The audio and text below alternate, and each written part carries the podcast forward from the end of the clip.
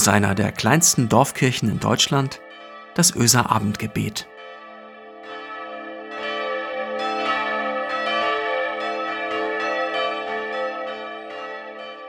Einen schönen guten Abend und herzlich willkommen zum Öser Abendgebet heute am Freitag, den 19. März.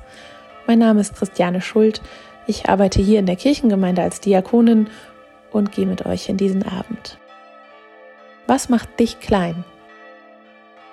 Was lässt dich auf den Boden schauen?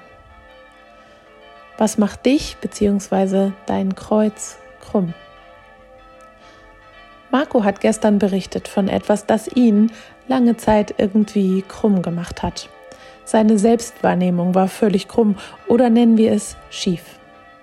Er gehöre zu den dickeren Menschen, ich glaube allerdings, selbst wenn er damals schon von der Perzentile-Kurve gewusst hätte, hätte das nichts geändert. Denn es ist ein Gefühl. Dieses Gefühl, du bist der schwerste Brocken, ist nicht logisch, sondern das hat ihn gekrümmt, verunsichert. Viel zu lange gab es doch wissenschaftliche Beweise, dass dem gar nicht so ist. Aber das kennen wir doch alle. Sätze unserer Kindheit, unserer Jugend und auch jetzt noch, die uns klein machen, die unseren Rücken krümmen, die uns traurig nach unten schauen lassen können. An manchen Kindern, finde ich, sieht man das ganz gut. Die strengen sich nämlich noch nicht so sehr an, Haltung zu bewahren. Da fallen die Schultern sofort nach vorn, wenn etwas oder jemand sie klein macht. Unser Sohn zum Beispiel bricht so komplett zusammen und liegt auf dem Fußboden. Kein Muskel kann sich mehr anspannen, so sehr nimmt ihn das mit. Ich habe dieses Gefühl auch manchmal. Ich kann das so gut nachvollziehen. Oft ist es so, wenn ich mich noch versuche, gegen etwas zu wehren, einmal schaffe ich es noch und dann gebe ich auf und innerlich erschlaffen alle meine Muskeln. Mein Halt und ich möchte am liebsten wie unser Sohn müde auf dem Boden liegen. Seit ich angefangen habe, mich circa vor sieben Jahren mit dem strukturellen Rassismus zu beschäftigen, beschäftigen mich besonders die Abwehrmechanismen. Das ist das, was mir am meisten wehgetan hat. Wie oft habe ich dieses erste Buch von Noah so wütend in die Ecke geschmissen und gesagt, ich, ich bin doch kein Rassist, weil es weh tat. Aber was mir jetzt erst seit ein, zwei Jahren so richtig bewusst geworden ist, wenn mir jemand anvertraut und mich auf meinen Rassismus anspricht, dann vertraut er mir und traut mir etwas zu. Meine beste Freundin Sarah zum Beispiel, sie hat mir ja irgendwann dieses Buch geschenkt. Sie hat mir vertraut und riskiert, dass ich von ihren Verletzungen erfahre, die ich ihr zufüge, und wir haben diskutiert. Und ich habe mich gewehrt. Weil das mit dem Erkennen, dass wir jemanden verletzen, der uns viel bedeutet, wehtut. Erst nach viel zu langer Zeit ist mir klar geworden, dass ich sie selbst damit jedes Mal gekrümmt habe. Wie viel Kraft muss sie das immer wieder gekostet haben und auch heute noch kosten. Und sie beackert das Thema ja nicht nur mit mir. Jedes Mal, wenn ich gesagt habe, ach, ich finde, du übertreibst, dann habe ich ihr ein Stück Mut genommen. Dann sind ihre Schultern ein Stückchen nach vorn gefallen, auch wenn sie Haltung bewahren hat. Und das, obwohl wir beide uns doch so lieb haben.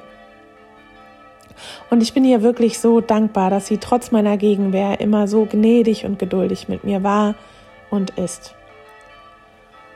Sarah begegnet diesen Abwehrmechanismen jeden Tag, immer und immer wieder. Und nicht nur sie. Ja, jede oder jeder, die oder der versucht zu sagen, das verletzt mich, das strengt mich an oder du machst mich krumm. Ihr wundert euch vielleicht, dass ich immer wieder das Wort krumm benutze. Das hat einen Grund. Ich will euch von einer Geschichte aus der Bibel erzählen, die mir am Herzen liegt, nämlich von der gekrümmten Frau aus Lukas 13. Kapitel, die Verse 10 bis 13. Als Jesus einmal am Sabbat in einer der Synagogen lehrte, war dort eine Frau. Seit 18 Jahren wurde sie von einem Geist geplagt, der sie krank machte. Sie war verkrümmt und konnte sich nicht mehr gerade aufrichten. Als Jesus sie sah, rief er sie zu sich und sagte zu ihr, Frau, du bist von deiner Krankheit befreit. Und er legte ihr die Hände auf. Sofort richtete sie sich auf und lobte Gott. Da ist diese Frau, die von einem Geist geplagt ist, seit 18 Jahren. Und ich muss mich immer bei dieser Geschichte fragen, was hat sie wohl so krumm gemacht? War es die viele Arbeit? Waren es Sorgen, Nöte, Kummer? Hat sie einen geliebten Menschen verloren?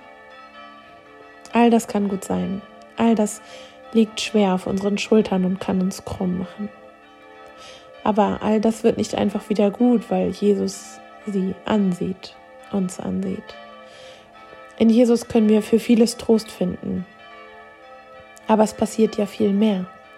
Jesus richtet diese Frau auf. Er macht sie wieder gerade. Und das ist für mich schon so ein Indiz dafür, dass es gut sein kann, dass Menschen diese Frau krumm gemacht haben. Worte und Begebenheiten, die sie nicht länger aufrecht stehen lassen. Verletzungen übersehen werden, sich nicht verstanden fühlen. All das bewirkt doch, dass unsere Haltung flöten geht. Wir klein und krumm werden. Und deswegen ist es so eine schöne Geschichte. Jesus sieht diese Frau an und ohne fromme Floskeln, ohne ein Primborium sieht er sie an.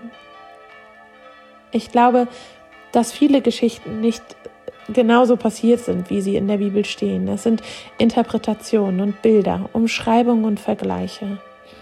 Aber wovon ich überzeugt bin, dass Jesus einer war, der den Menschen direkt ins Herz gesehen hat. Es gibt doch so Menschen, da spürst du gleich so ein Vertrauen. Du fühlst dich gesehen und geborgen, nur durch diesen Blick. Das gibt es nicht oft, aber es kommt vor. Und ich bin mir sicher, dass Jesus genau das total drauf hatte. Und dass nicht ein Blick in irgendeine Tabelle uns befreit von den Worten, die uns krümmen, wohl aber das gesehen werden. Der liebevolle Blick, der sagt, du bist genau richtig. Du bist mein Lieblingsmensch. Und diese Geschichte bringt mir noch etwas. Ich kann nämlich Jesus darum bitten, die Menschen aufzurichten, die ich klein gemacht habe. Manchmal merke ich das ja gar nicht und bin ein Trampeltier. Ich glaube nicht, dass Markus Lehrerin das anrichten wollte. Ich wollte niemals meine beste Freundin verletzen. Aber wenn Menschen zusammen unterwegs sind, dann passiert das immer wieder. Ob mit Absicht oder wie in den meisten Fällen so nebenbei. Ich sorge dafür, dass Menschen gekrümmt durchs Leben gehen. Und das macht mich oft traurig. Manches werde ich nie erfahren und andere Dinge vielleicht schon irgendwann. Und so bleibt es mir nur, auch das an Jesus zu geben, ihn zu bitten, dass er die Menschen aufrichtet, die ich verletzt habe, und dass er mich aufrichtet, wo ich verletzt wurde. Und das ist dann wohl diese Vergebung und dieser Friede, von dem sie immer alle sprechen. Selbst wenn wir diesen Menschen nichts mehr sagen können, weder unseren Frust, unsere Wut noch unsere Entschuldigung, selbst dann kann Jesus das sehr wohl. Gut zu wissen. Lasst uns miteinander und füreinander beten. Du bist ein Gott, der uns sieht. Danke dafür. Danke, dass du uns komplett siehst, mit allem, was uns krumm gemacht hat in unserem Leben und mit jeder Verletzung, die wir in uns tragen. Und mit jeder Verletzung, die wir anderen zugefügt haben. Danke Gott, dass du Heil machst, dass du Überwindung schenkst und uns direkt in unser Herz siehst. Wir wollen dich heute besonders um Vergebung bitten, weil uns Vergebung wieder aufrichtet und die anderen Menschen auch. Vergebung geht oft nicht von einem Tag auf den anderen. Menschen zuhören und wirklich verstehen geht oft nicht von einem Tag auf den anderen. Aber gib uns Mut, unsere Verletzungen anzusprechen und anzugehen. Gib uns Mut, ins Gespräch zu kommen über Dinge, die uns und andere Menschen krümmen. Lass uns ins Gespräch kommen über Unsicherheiten, bei den Diskriminierungen, die uns im Alltag begegnen, damit mehr Menschen aufgerichtet und gesehen werden.